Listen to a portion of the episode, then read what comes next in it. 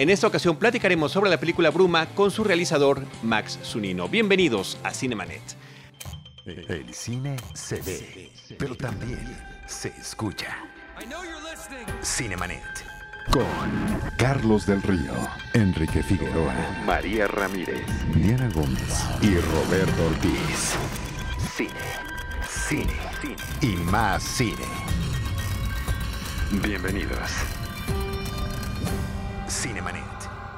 Arroba Cinemanet en Twitter, facebook.com diagonal Cinemanet, Cinemanet 1 en Instagram y Cinemanet 1 en YouTube son nuestras redes sociales. Yo soy Carlos del Río, les doy la más cordial bienvenida. Lo hago a nombre de Paulina Villavicencio, nuestra productora general, de Uriel Valdés, nuestro postproductor, eh, porque hoy en los, en los controles como productor está Enrique Figueroa. ¿Ya cómo estás, Enrique? Bien, por cierto, saludos a Urisman, que antes de empezar a grabar me dice, oye, amigo, checa esto. En el sí, nos da todos los tips. Sí, pero me dice, chécalo con tus audífonos y no traigo audífonos. Ese es el problema. La próxima, lo juro que sí, pero lo estoy viendo. No deberías haberlo admitido así en público.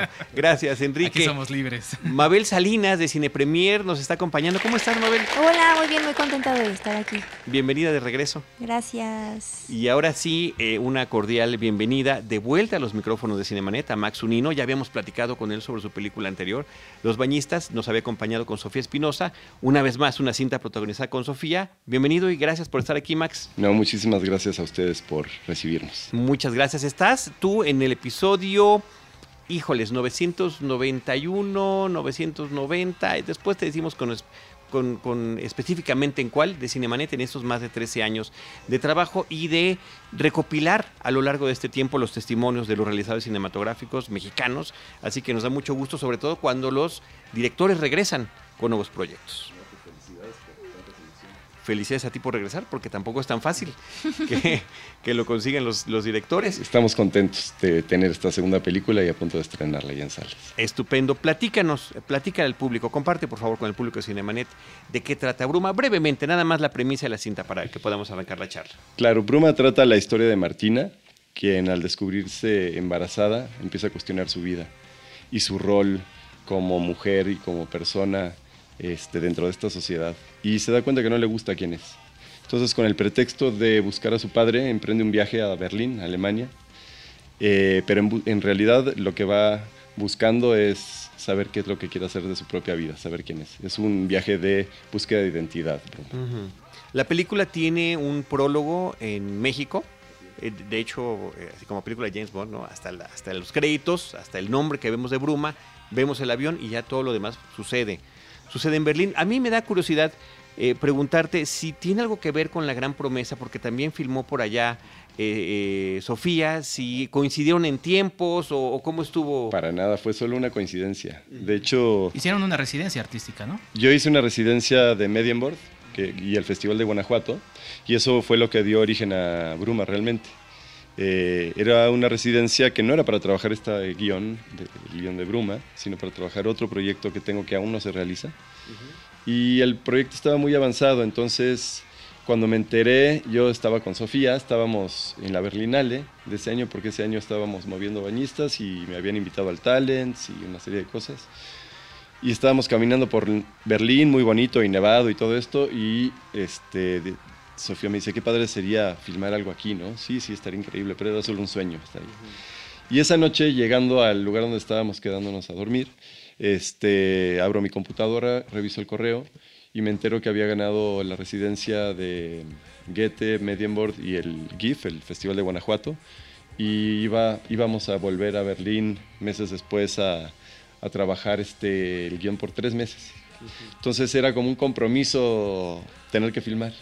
Volvimos acá, empezamos a trabajar, no nos iba a dar tiempo de hacer un eh, guion propiamente, y hicimos una escaleta bastante elaborada, pero escaleta nada más, y empezamos a ver qué podíamos hacer para filmar en Berlín. Y ahí coincidimos con César Ramos, que es el coprotagonista de la película, es el personaje de Agustín, y a través de él contactamos actores, se sumó un coproductor alemán, y todo sucedió un poco mágicamente, es de esos proyectos que tú los piensas y te empiezan a arrastrar.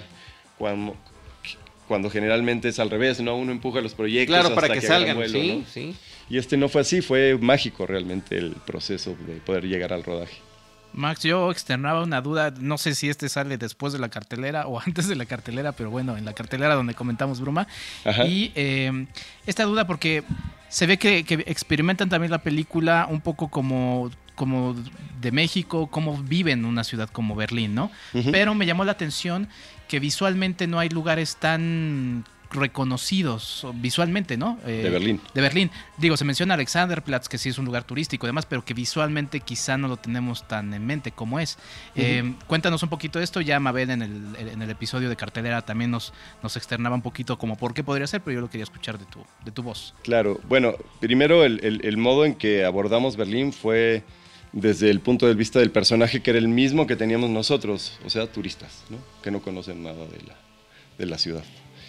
Y el modo en que fuimos escogiendo las locaciones fue bastante random. Eh, fue parte de esta improvisación también, que, no fue solo a nivel actoral, porque la improvisación es la técnica con la que le hicimos la película. ¿no? Teníamos esta escaleta, que era nuestra estructura, nuestra columna vertebral como narrativa, y al interior de las secuencias improvisábamos, pero la improvisación no era solamente eh, con los actores, improvisábamos en los lugares en que filmábamos, o sea, íbamos pasando por un café y decíamos, ah, aquí podríamos hacer tal cosa. Entrábamos, decías, oye, ¿me das chance? Sí. Y no movíamos, o sea, los comensales o la gente que estaba ahí adentro, era la de verdad que estaba ahí, los que trabajaban eran los de verdad, y la iluminación no se, no se alteraba tampoco, y trabajábamos con lo que había en ese momento. O sea, digo, no sé si es un spoiler, pero hay un barista, barista alemán que se enoja. ¿Se enoja? o sea, sí sucede. El bueno, ese es un actor. El, primero. Ah, ah no, los actores son actores, pero, pero están improvisando. Todos ellos, ¿no?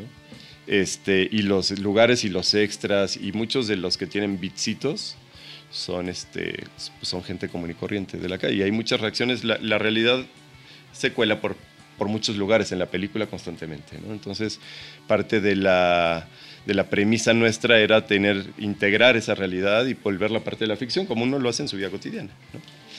Y el modo en que escogimos los lugares también, porque algunos sí fueron seleccionados, eh, pues fue muy bonito porque algunos de los actores y gente que vivía allá, como el fotógrafo, que era pues, parte esencial de nuestro equipo eh, creativo, y Dieter, que hace el personaje de Angel, este, y bueno, y César, que es mexicano, pero vive allá, vivía allá, acaba de regresar. Eh, nos llevaron como a los lugares de la ciudad que para ellos representaban algo que les gustaba o que les gustaba simplemente más que otros lugares. Entonces, ese fue nuestro scouting y nos fuimos cinco personas en bicicleta a recorrer la ciudad a que nos mostraran qué era lo que a cada uno le gustaba porque, por alguna razón. Y eso fue el modo en que hicimos la selección de locaciones. Entonces, no son eh, no son postales de turísticas de, pero digamos que es una guía alternativa. Pero exacto, podría ser una guía alternativa, eso sí. Que justo creo que va muy de la mano con el tipo de personaje que, interpreta aquí Sofía. Eh, me llama la atención que también las bañistas, eh, ella protagoniza y en ambos casos siento que es un personaje que está en una especie de crisis o de limbo existencial, tratando de encontrar como rumbo, ¿no? Eh, ¿Qué hay en esos temas que les llama tanto para actuar y para escribir y dirigir, ¿no? ¿Y cuáles serían como las diferentes, em, los diferentes vericuetos que fueron recorriendo en cada una de las películas al abordar el mismo tema? Claro, este, bueno, Bañistas era este conflicto, pero en medio de un conflicto mayor que era el social. Era no solamente el personaje el que estaba en una crisis de identidad, sino una sociedad entera. Tenía una, había una crisis económica, había una crisis política, era una ciudad colapsada, ¿no? lo que tratábamos de, de contar en ese momento. Y estos personajes, todos ellos tenían una crisis de identidad. También Juan Carlos Colombo, que hacía el personaje de Martín, tenía esa crisis de identidad. Entonces esta era una crisis que atravesaba a todos por completo. ¿no? En el caso de Bruma, es, me parece que una crisis más centrada en un solo personaje. Y utilizamos... La idea partió a, través de, como la semilla fue Berlín, y el, y el significado que tiene Berlín a lo largo del siglo XX, sobre todo como, como símbolo de libertad, de diversidad, eh, de identidad, este, de género, todas estas cosas. Entonces, nos pareció un buen pretexto y aparte teníamos todavía como la influencia, yo creo que de bañistas muy fresca, como para tomar un personaje que tuviera una crisis de identidad y fuese a Berlín, eh, donde se le abrieran todas las posibilidades que pudiera tener para, para, decidir sobre su vida. ¿no? No, no una sociedad donde todo está mucho más acotado eh, y más eh, prejuiciado como es la nuestra, ¿no? Este, que justo el día de hoy estamos como en medio de, de estos discernimientos alrededor de la, pues, de la identidad y de la, del rol de género, del rol femenino, de la libertad sobre el cuerpo, de la decisión sobre el cuerpo en las mujeres, del rol que deben de llevar con respecto al hombre y el hombre con respecto a ellas. Todas estas cosas que hoy se están cuestionando, pues este, yo creo que eh, la sociedad alemana se las cuestionó previamente y ahora ya están en otro lado, ¿no? Entonces era un buen lugar para que ella fuera a resolver estos problemas. Eh, hay, un personaje, si bien Sofía es, eh, a través de Martina es el personaje principal, hay un personaje alemán que es fundamental en la película y que llama poderosamente la atención. El personaje se llama Angel, lo mencionaste hace un ratito. Eh, Dieter Rita Scholl es el, es el actor que lo interpreta. ¿Cómo lo encontraste? Y háblanos un poquito sobre este personaje, ¿no? Es un transvesti que, que vive plenamente su, su, condición, actúa, canta, es amiguero, tuvo una relación con el padre de, Sofía, que es el pretexto que, con el que ella viaja a Berlín, Alemania. Así es. Pues fue un milagro encontrarnos a Dieter. Fue un milagro porque era un personaje que habíamos escrito en la escaleta mucho antes de saber que él existía.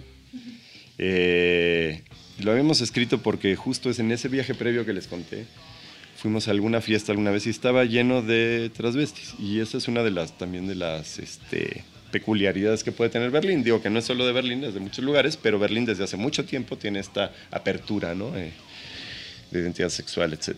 Entonces pusimos este personaje en el guion, pero eso cuando viajamos a Alemania dijimos, uy, ¿cómo le vamos a hacer? Porque no nos da tiempo ni, y nos va a quedar pues muy mal construido si solo contratamos un actor y le hacemos que actúe como, como, como transvesti, no va a funcionar. Entonces nos, abocamos, o más bien César se abocó a la tarea de encontrar un actor transvesti y de cierta edad, o sea, de la tercera edad, en pocas palabras. Y al poco tiempo me, me pasaron el dato de, de, Peter, de Dieter. Y nos citamos con él en un café. Le dijimos lo que queríamos hacer, que era, mira, no tenemos guion, pero tenemos esta escaleta. O sea, sí es un guion, pero no está dialogado. Vamos a estar improvisando casi todo. Y necesitamos que nos abras tu vida, porque si no, no vamos a poder construir bien este personaje. Necesitamos filmar en tu casa, en tu lugar de trabajo, agarrarnos de tu historia, etc. Este, y a cambio, pues es echarte esta aventura. No sabemos cómo va a salir, pero ¿te subes o qué onda? Y seguimos platicando, primero se sacó de onda, se echó un poco para atrás, así como, ¿qué me están pidiendo estos? Seguimos platicando otras cosas y como a los 40 minutos nos agarró de las manos y nos dijo, guys, let's do this. Y, fue que se aventó con todo, súper valiente. Y sí, en la película se puede ver el lugar en donde canta, donde se presenta el personaje, es el lugar donde él trabaja, es como un cabaret donde él trabaja uno de los tantos donde él trabaja, el, el, que es su casa, la que es su casa, su departamento, es su verdadero departamento donde él vive. Y toda esa memorabilia que tiene también es, es Y la memorabilia es original, es de una de sus parejas. Entonces lo que hicimos nosotros fue tomar parte de su historia y recortarle las orillitas y meterla dentro de la ficción como para que pone dentro de este rompecabezas y, y enriqueciera el personaje de, pues de Martina y de, Angel. Qué afortunado, porque siento yo que no nada más es su interpretación, sino también su físico, ¿no? Eh, lo, la estatura, eh, delgado, los ángulos que tiene su nariz eh, y la presencia que le da cada una de sus vestimentas, ¿no? El, porte con el, con el que se viste y con el que irradia en cada una de esas escenas. Totalmente, eso fue un, construir un personaje maravilloso. Él es un personaje maravilloso en sí. Este... Es esta, es esta eh, fusión de realidad y Así ficción, ¿no? Y eso es lo que tiene un poco la, la película en general. Es una ficción de base, pero toma muchos elementos de la realidad. Eh, y para lograr eso teníamos que ser un equipo muy reducido, porque generalmente en las, en las ficciones eh, somos como paquidérmicos, ¿no? Somos muchos camiones y mucha gente trabajando y donde llegamos este, detenemos la realidad y la controlamos por completo, o la queremos controlar por completo, ¿no? Ponemos todos los extras, todo lo que sale a cuadro lo queremos controlar y lo que no sale tan bien, ¿no? Eh, y bueno, eso es un modo de hacerlo y no es que esté mal, está muy bien hacerlo. Pero en este caso el ejercicio era otro. Entonces teníamos que ser muy, eh, pasar lo más desapercibidos posible, ser muy un equipo muy reducido para alterar lo menos posible la realidad, solamente que sucedieran la ficción en los personajes que quisiéramos este, que sucedieran, los nuestros, los que era como una, una incepción de la realidad este, con nuestra pequeña historia. Y alrededor el mundo seguía sucediendo, ¿no? Y también los espacios, pues son espacios reales y vividos. Y el lugar donde vivía Martín era donde vivíamos de verdad, de estar allá en esta residencia. Todo era así, ¿no? No había... ¿Y si es un Airbnb? Ah, sí, Ah, es un Airbnb, ah, pues justamente. Bueno, sí. ya te promocionó. en Mite, en, el centro de, Berlín. Eh, háblanos del tema musical, porque además, eh, digo, es que la verdad es que hacerlo en Berlín siempre habla de muchas cosas.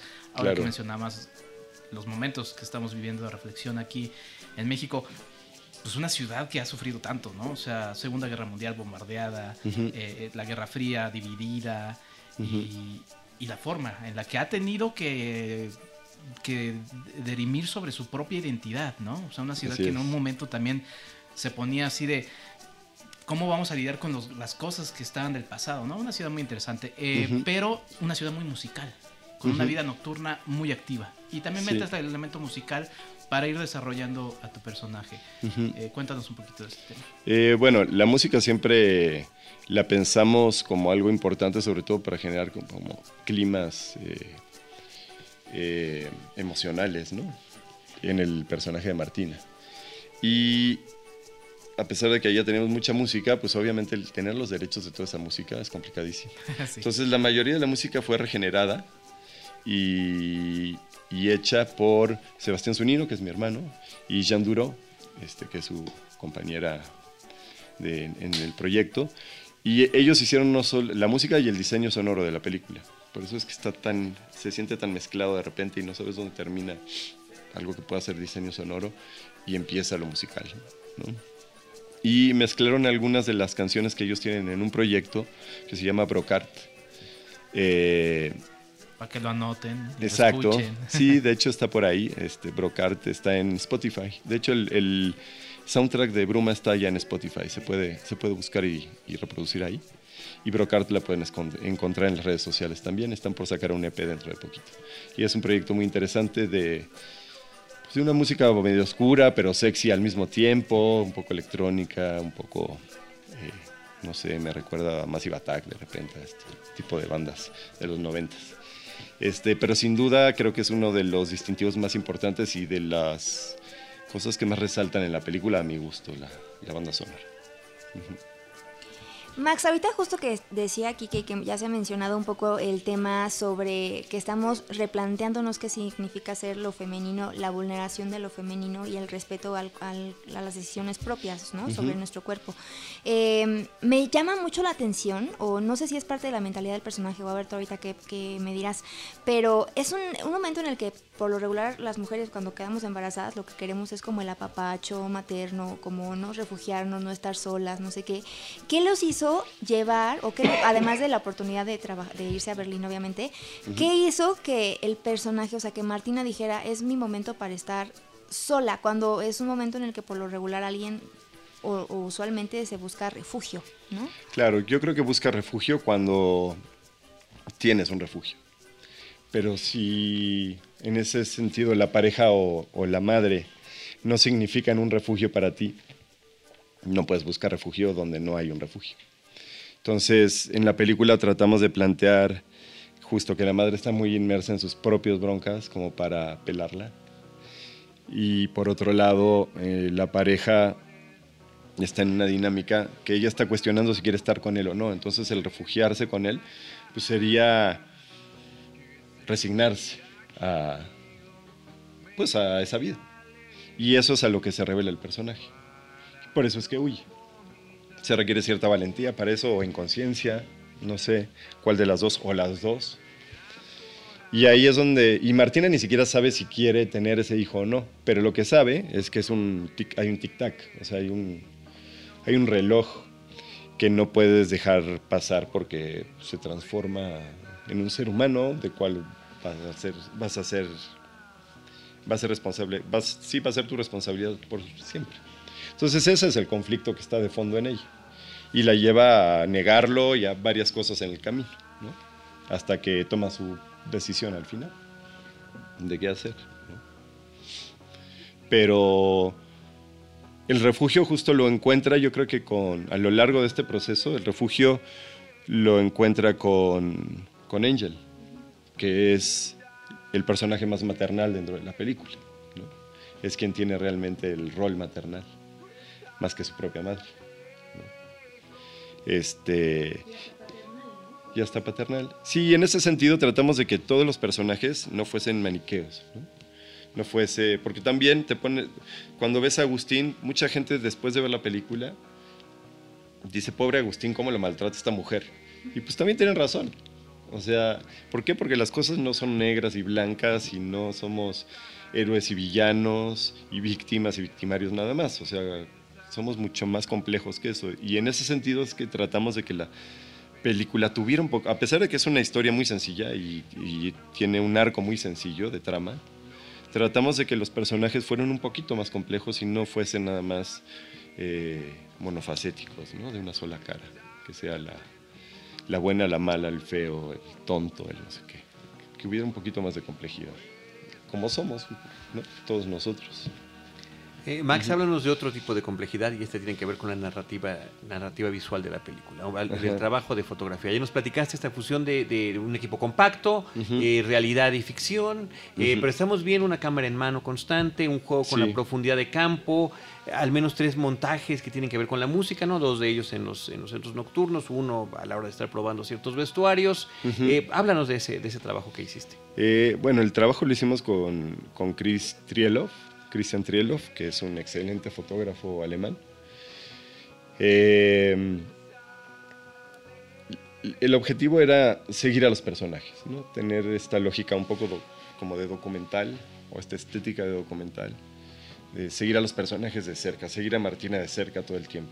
Esa era un poco la, premisa desde, lo, desde la cámara, desde lo narrativo en la cámara. Y aunado a eso, había eh, condiciones justo, o sea, condiciones de, producción. Justo la persona encargada de mi residencia era la comisionada de filmaciones de Berlín. Y... Venturosamente. Venturosamente. Pero lo que me dijo ella mira, fue, mira, si nos ponemos ahorita a sacar todos los permisos y todo eso, la verdad es que no te va a dar tiempo, se va a tardar muchísimo y no te vamos a dejar filmar en la mitad de los lugares que quieres filmar. Entonces yo te recomiendo que no infrinjas la ley, pero filmes eh, sin tripiés. No pongas tripiés en la calle, no obstruyas la calle y de ese modo puedes filmar sin broncas. Nadie te va a decir nada. Entonces, ya que queríamos estar cerca del personaje y que esa era ya nuestra premisa, pues luego sacar el tripié y ir en handheld, en cámara al hombro todo el tiempo, pues era el siguiente paso que era muy natural. Entonces, eh, fue así que lo hicimos y donde sí rompimos el, pacto con la comisionada, que era mi tutora, fue que nos metimos a muchos lugares ilegalmente, como el aeropuerto, el metro, este, un lugar donde salen al final que se despiden, que se ve como una estructura geodésica y medio medio rara, un semicírculo. Ese también fue un lugar que nos saltamos a las 5 de la mañana ilegalmente para poder filmar adentro. Fue toda una aventura realmente en la que tomamos nuestros riesgos. ¿no? Sí, totalmente. Fue el cine de guerrilla. Pues viene como de chamarra color guerrilla. chamarra verde militar. Sigue el personaje. Sigue el personaje tal cual. No, y este, y éramos un equipo chiquitito, o sea, yo éramos cinco personas más dos o tres actores y nada más. Eh, teníamos, yo cargaba la caja de lentes del fotógrafo, llevaba mi monitor que era pequeñito de 9 pulgadas, lo conectaba a la cámara cada vez que estábamos listos y llevaba en un iPad la pizarra que aparte hacía el script ahí. Y eso Esas eran las cosas que llevábamos a todos lados y andamos por toda la ciudad. Este, había dos personas de producción, todos nos tocó hacer sonido en algún momento porque tuvimos muchos sonidistas. Este, y pues fue una, fue una gran aventura al final del día, fue una super aventura. Max, coescribes el guion con, con Sofía. Así es. Em, Que, no hay crédito de guion, ya nos lo dijo varias veces. Está la escaleta, en, en, el crédito de la película dice idea. Sí, o argumento, o, idea, o historia, o algo así. De Max Unino y, Sofía Espinosa. Pero lo sabemos. Ah, sí. No, sí. no y, quisimos hacerlo de ese modo porque los diálogos este, pues son autoría de los actores que los dicen, realmente, ¿no? O sea, no... De repente había cosas, eh, siempre hay dirección eh, y, corriges el, un poco el rumbo de la escena en la siguiente toma y en la siguiente ibas puliendo cosas. Pero las palabras eran de los actores. Pero por ejemplo en este tema que decías de que no querías que los personajes fueran tan maniqueos, ¿no? Em, ¿Cómo fue este proceso de coescritura? Y platícanos un poquito de cómo manejas esto. En un lamentablemente estamos acostumbrados a un cine en el que pues, todo es blanco y negro, ¿no? Y pues somos seres humanos bien grises, ¿no? sí, totalmente. Creo que ese cine, sobre todo, está en el cine industrial, ¿no? Pero el cine autoral, que hacemos muchísimas películas en México, eh, es un poco más complejo en general y hay, muchas voces muy diversas que tienen... Eh, que hablan de, complejidades humanas, ¿no? Y digo, no, en ese sentido, Bruma no es una película pesada o que digas es introspectiva y es este pues súper de, no sé, de conflictos para adentro y, ¿no? Creo que es muy de trama y la acción en los personajes es lo que siempre te va llevando la historia para adelante. Sin embargo, este, quisimos mezclar estos rasgos y con Sofía eso era algo que teníamos desde el inicio, para que no se convirtiera pues, en una película completamente naif, ¿no? ya que también la trama sí es bastante simple. Si aparte simplificábamos mucho los personajes, iba a ser una peli súper naif. Y ahí es que empezamos a, ensuciar un poquito a los personajes, a, ponerles un poquito de negro y de, oscuridad. Y, por ejemplo, algo que, un ejemplo de eso es la cleptomanía de Martina. Es un, rasgo con el que empieza la película, por el que pierde el trabajo. Después marca un momento con Angel donde te das cuenta lo que siente ella por el otro personaje, que es cuando le devuelve algo que le robó. Y al final de la historia, cuando parece que todo se cerró y que es un final feliz y que todo el mundo ya está en su lugar y tal, eh, vuelve a robarle a, la, una de las únicas amigas que tiene allá en Berlín, le vuelve a robar unos lentes y ahí, cierra la película. Sí, me llama la atención eso, ¿eh? que ese, ese tema no, no, se resuelve, no se toca, simplemente es así, es parte de su personalidad. Totalmente. Y es que eso es. No, era, no iba de eso la película, pero lo que queríamos mostrar con eso es que a pesar de que uno luche por ser quien quiera ser, uno también, hay una, hay una parte de uno que es quien es y que nunca va a poder dejar de ser. Entonces, pues, son pequeños detallitos y que en lugar de tirar choros este, teóricos sobre ellos, quisimos ponerlos en la práctica de un modo muy simple. Sí, y hay una economía de, lenguaje, ¿no? O sea, para no estar desarrollando de más cosas que estás presentando, por ejemplo, pienso en el personaje de César, que al principio sí dices, con este cuate, no? O sea, se ofende de algo así. Luego dices, ah, pues lo, va y la persigue, ¿no? es que romántico. Y luego al final dices, este es un macho, ¿no? Está ahí como, dices, que es interesante cómo lo vas presentando. Y al final él cede, ¿no? Sí, porque además, perdón, digo, esto sí fue un tema que, que reflexioné y dije, esas cosas que uno tiene tan interiorizadas y que parece que son naturales, pero que cuando las ves en pantalla dices, no, pues esto está... Claro. Sí, porque, pues digo, esas prácticas creo yo que todos conocemos a alguien o nos ha pasado alguna vez, ¿no? Y no por eso somos malas personas. Pero pues tenemos una cultura que es de un modo y tenemos costumbres que son de un modo y tenemos reacciones que no siempre son las más bonitas también. Entonces, y no por eso tampoco somos unos criminales tampoco, ¿no? O sea, hay, de, hay una escala de, en todos estos grises. Pero pues eso era lo que intentábamos, reflejar un poquito la complejidad de cada uno y que el espectador se acomode de acuerdo al que más siente cercano. ¿no? De muchas veces eh, han tomado como antagonista a Martina dentro de la historia, ¿no? mucha gente, y se ha ido del lado de, pues, de Agustín, que es también natural que eso suceda. No, yo sí vi como heroína, heroína ella. Ah, pues sí, digo, ella es la principal y la cámara va con ella, ¿no? Pero este, pero lo que por cómo se comporta. Sí, tiene, tiene matices. Sí. Muchos matices.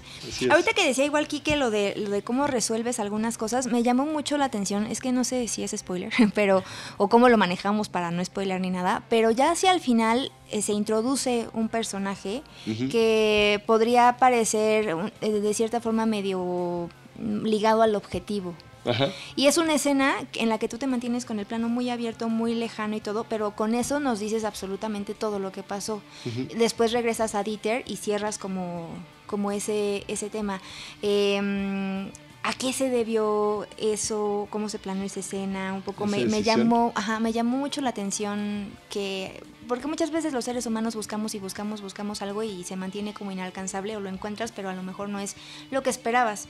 Entonces me llamó mucho la atención justo como para seguir como en la bruma, creo que al final es como, como la lección, ¿no? Sí.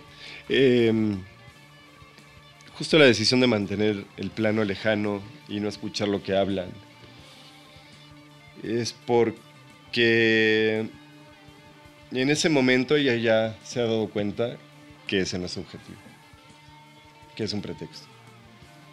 Entonces, pues el desarrollarlo hubiera, eh, o sea, hubiera confundido, o hubiéramos desarrollado algo como que ella estaba llegando a meta con eso. Pero al mantenernos lejos y al no escuchar qué pasa y al que sea solo una escena y no seguir bordando sobre, el, sobre ese tema, nos hace ver que no era algo tan importante. Y es por eso que lo decidimos mantener así. De hecho, hice un par de planos. Yo sabía que iba así, pero hice, más planos. O sea, esa la, la, cubrí, porque aparte Harry Barr es un excelente eh, actor. Este. Y a la mera hora en la sala de edición decidimos que no. Incluso el audio que estaba grabado fue así como, no, bájalo. y había subtítulos, eso, quiten los subtítulos. no. Este y, es por eso que, con, justo con el lenguaje tratamos de, mantener el acento y, de, pues, de, comunicar finalmente. Pero lenguaje visual, porque justo lo que no tienes es, son los diálogos, no es el lenguaje hablado. Claro, es tratar de restarle elementos y quitarle peso a la secuencia. Sí, creo que es lo que le hace más interesante. E, ese, esa decisión y esa toma lejana ¿no? que menciona Mabel está, está muy padre. muchas gracias. entre otros temas que aparecen en la película está eh, recurrentes, está la, el lugar donde se toman las fotografías, ¿no? esta ah, cabina, esta cabina de fotografías, y la otra, los unicornios. Los, tres unicornios y sus tres apariciones. Sí. ¿Qué, nos vas a platicar? ¿Qué tanto nos puedes decir? Pues mira, la verdad es que fue una ocurrencia. Este, pero lo que tratamos de hacer era como el, mundo interno de Martina, era como una alegoría del mundo interno de Martina que se mantenía siempre reprimido y al final se libera y lo deja salir, ¿no? Como si ella hubiese ahí sí alcanzado este, un objetivo de algún modo. Eh, y eso fue muy chistoso porque la verdad es que teníamos en, el, en la escaleta una cosa que se llamaba como sorpresas de la ciudad o algo así. Era como cosas que la ciudad le daba a Martina y no sabíamos muy bien qué era. Y un día, por César, fuimos a una fiesta y aparecieron estas tres chicas vestidas de unicornio, que eran actrices aparte y bailarinas y no sé, no sé qué tanta cosa hacían. Y este, iban con esos trajes que salen ahí en la película. Y entonces de repente fue de, ah, pues que salgan ellas en la película así, vestidas. Y que, ellos, que ellas sean Entre como. botarga y pijama, ¿no? Porque además. Y hay toda una subcultura, que son flurries, o una cosa así se llama, que se visten así y se ligan así. Sí, luego te cuento, Charlie. sí, sí, sí. Nada más dime de, qué, de qué es disfraz. Tiene que ver con esta diversidad de, de Berlín también. Ok. Sí. Y bueno, pero era eso lo que queríamos, como ya como herramienta de lenguaje y como, como narrativa más bien, este, las tratamos de hacer como ese, ese mundo interno de Martina que poco a poco va, va saliendo. Ahora, si la vieron en una fiesta como la que ella vive en esa primera noche, en esa Ah, primera sí. escena, puede ser que usted se... ¿Y la- sí estaban los unicornios o no estaban? O sea, los dos. ¿Estaban esas chicas allí o no? Tal cual. ¿Y las cabinas fotográficas? Esas cabinas fotográficas también fueron una... Fue, eso fue, sí fue una cosa muy personal, que con Sofía, desde la primera vez que fuimos, encontramos esa misma cabina.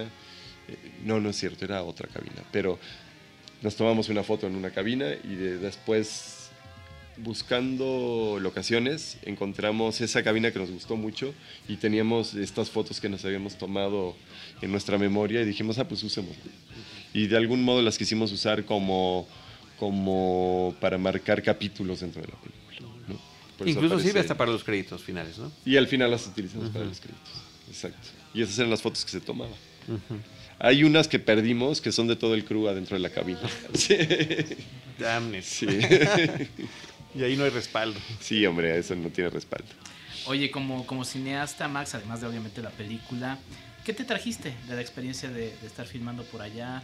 Eh, lo, lo- lo platicamos también, Jorge Ramírez lo ha hecho con la gran promesa, esta, esta- pero tú, tú qué te trajiste personalmente de esa, de esa experiencia? Híjole, pues fue una experiencia muy rica, la verdad, porque me traje grandes amistades en primer lugar, porque la mayoría de la gente alemana e incluso el mismo César, pues no era gente que yo conociera, y sin ellos no hubiera podido suceder esta película y se generó ahí un Y equipo hay gran muy cercano. relación México-Alemania siempre, ¿no?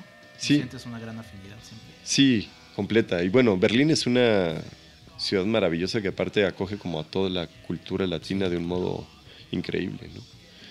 Este y, y está lleno de gente de todos lados, aparte. No es que, que sea una ciudad muy alemana en el estricto sentido de la cultura alemana, sino que es una ciudad cosmopolita con Y como que- cineasta, como cineasta fue maravilloso el, el poder experimentar eh, un, un proceso como este de tanta libertad. Eh, le perdí mucho el miedo al- al- a la intuición, ¿no? porque siempre desde yo empecé siendo asistente de dirección, entonces la planeación era lo primero de todo, todo planeadito y controlas desde la A hasta la Z.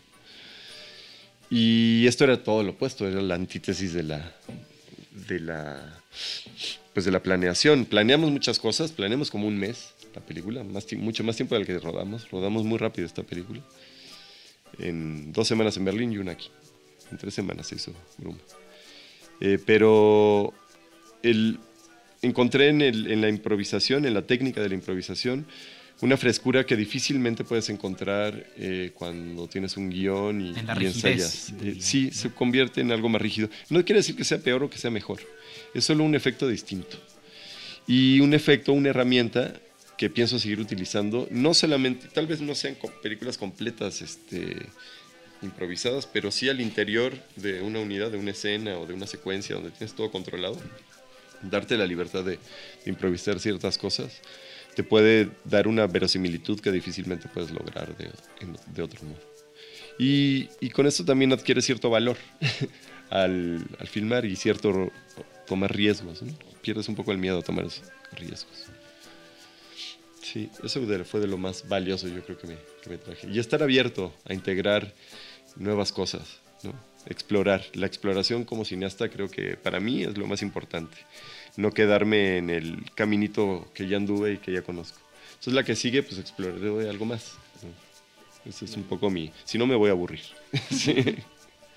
Oye, ahorita que mencionabas los riesgos, ¿qué tan arriesgado es eh, haber filmado en tres idiomas? Porque hay partes en las que está como el alemán muy presente, Ujú. de repente ni nosotros, ni Sofía, ni nadie entiende qué es lo que te están diciendo. Ujú. y, y que eso, ¿qué tanto afecta también la dirección, no? Porque bueno, en inglés está como más, más, Claro. más claro, el español, ¿no? Obviamente, pero también hay como bastante elemento de alemán y con la gente que, pues, tu- tus actores, etcétera.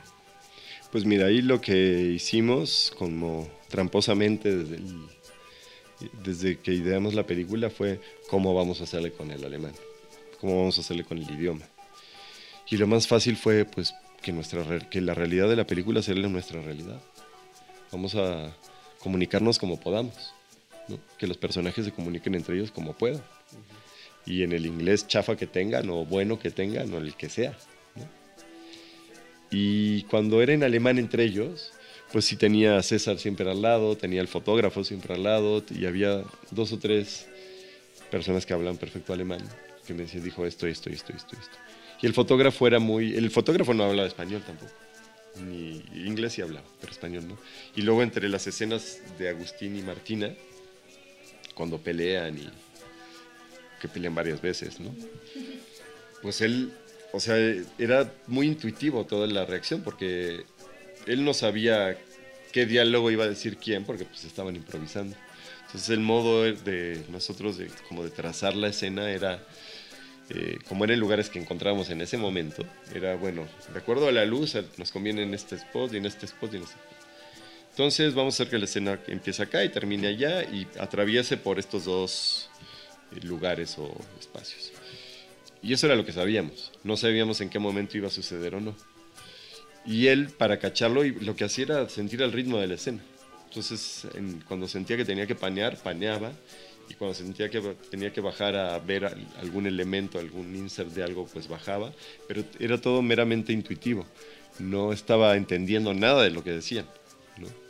Entonces, pues ahí te das cuenta que también esa, ese estar alerta, ese ejercicio de reacción no tiene nada más que ver con las palabras que se dicen, sino con la energía y el ritmo que, pues, que agarra una escena. Y eso fue muy interesante también descubrirlo, porque al final fue un ejercicio de reacción de todos. Este, los actores estaban reaccionando entre ellos y al entorno, y la cámara estaba reaccionando a los actores y al entorno, y también yo como director y la producción, y todo el mundo era, eh, estaba trabajando alrededor de, reaccionar frente a lo que estaba en el cuadro.